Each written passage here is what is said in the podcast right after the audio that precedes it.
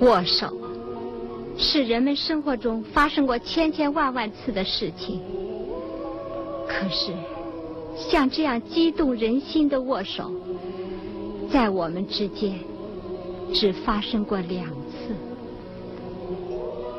我们怎么会想到，人生中竟有如此曲折的风云变幻？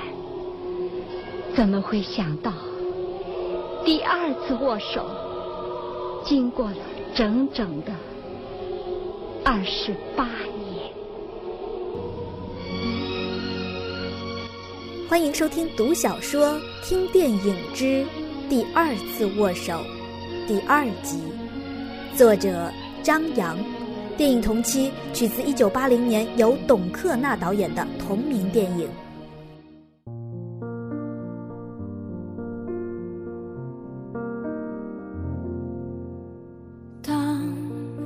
一艘船沉入海底，当一个人成了谜，你不知道他们为何离去，那声再见竟是他最后一句。苏冠兰。仍然想不起这位不速之客是谁，他的视线忽然触及克拉姆斯科伊的油画《无名女郎》，画面上那位年轻的伯爵夫人矜持而美丽，正居高临下朝他投来冷冷的一瞥。画面背景是彼得堡冬季的白夜，灰黄色的天空和高楼间隔的朦胧身影。教授终于发现，窗外小院中出现的女客人与画面上那位无名女郎多么相像。她的美貌，她的尊贵，她的气宇非凡。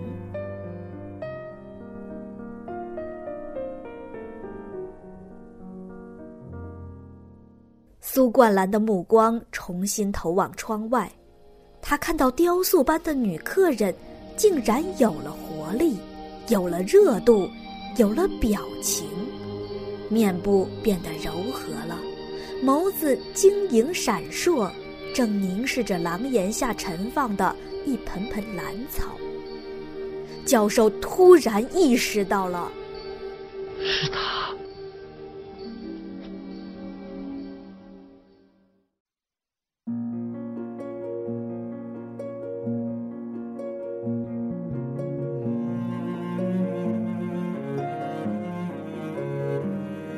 女郎仿佛感受到了深夜傍晚的凉意，她似乎打了个哆嗦，拢紧了风衣。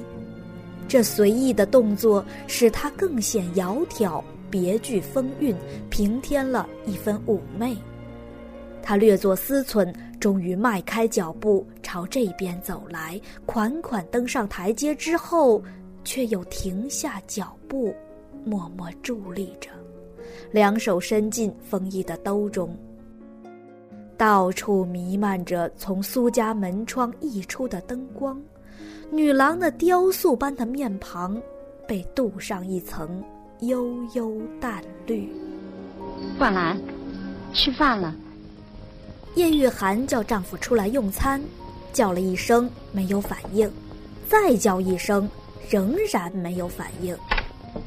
她走过去。推开房门，但见苏冠兰纹丝不动，呆呆的望着窗外。你怎么了？叶玉涵又叫了一声，丈夫仍然保持着凝固状态。玉涵想，院子里一定发生了很特别的情况。她不多犹豫，回身穿过大厅，走到门口，拉开门扇。主人和客人同时怔住了，叶雨涵也许更加愕然，但他来不及细想，几乎是出自本能的，一面用围裙连连擦手，一面和蔼微笑，颔首致意。啊，您找谁呀？哦，请问，苏冠兰先生是住在这里吗？是啊，快请进来坐吧。叶玉涵非常恳切，但并不回屋里叫苏冠兰。她知道，丈夫清清楚楚的看到了女客人，只是不明白丈夫为什么坚持不肯露面。此中肯定有某种原因，某种非同寻常的原因。哦，不，我不进去了。我还有点事情要办，以后再说吧。你，女郎口气坚定，说话间已经回过身去。哎呀，看您再要紧的事儿，进屋坐坐，稍微坐坐也耽搁不了啊。客人不再说话。只是把目光从那几十盆兰草上收回来，缓步走下台阶。叶玉涵有点无奈，有点不知所措，甚至不知道自己究竟是在留客还是送客。不知不觉之间，他已经不由自主地伴随客人拾级而下，踏上青砖地面。他很客气，很恳切。仍在说些挽留的话，可是连他自己也觉得有些不知所云。须臾，他跟客人一起穿过小院，来到大门口。女郎跨过高高的青石门槛儿，又停下脚步，回过身来，望着这座寂静的四合院，面容冷寂，神情迷惘。一切似乎都停滞了，时间和空间不复存在。古老的都城沉浸在无边的暮熏中，西天堆积着浓厚的紫绛色云彩。女郎那大理石雕像般的头颈，被镀上一层青铜，仿佛只有两颗眸子是活的，熠熠闪光，深不可测。您贵姓？女主人加了一问：“您家住哪儿？”啊，哦，家。女郎喃喃道：“她对这个字眼显得很生疏。”我从来就没有家。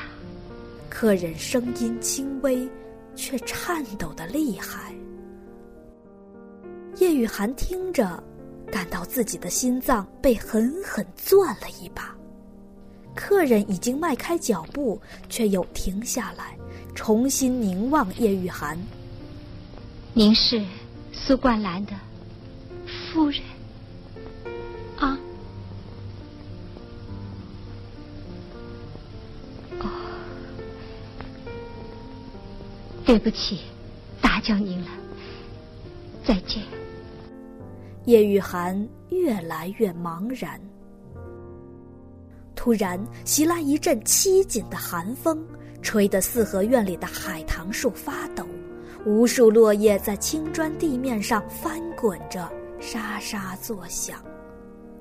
客人像怕冷似的拢紧了风衣，闭上眼睛。当他重新抬起眼睑时，双眸中的光彩荡然无存，只剩下深邃、暗淡。和无尽的凄哀。忽然，他睁大眼睛，昂首极目，像在闪烁的寒星间搜寻什么，又像从深眠中被惊醒了似的。他朝女主人点点头，随即转身离去，很快消失在小巷尽头。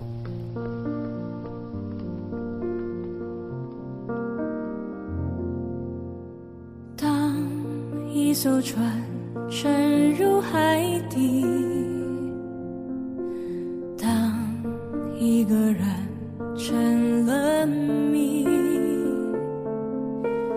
你不知道他们为何离去，那声再见竟是他最后一句。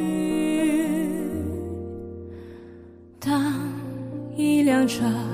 消失天际，当一个人成了谜。你不知道他们为何离去，就像你不知道这竟是结局。在每个繁星抛弃告别。告别我自己，因为我不知道，我也不想知道，和相聚之间的距离。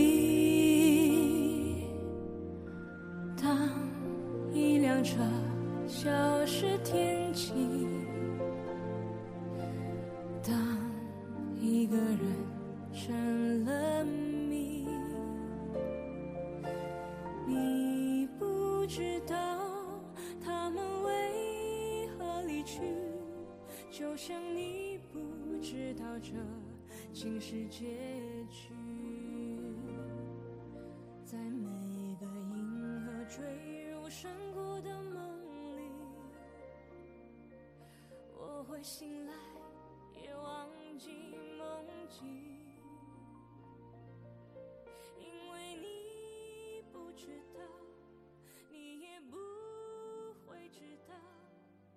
失去的就已经失去。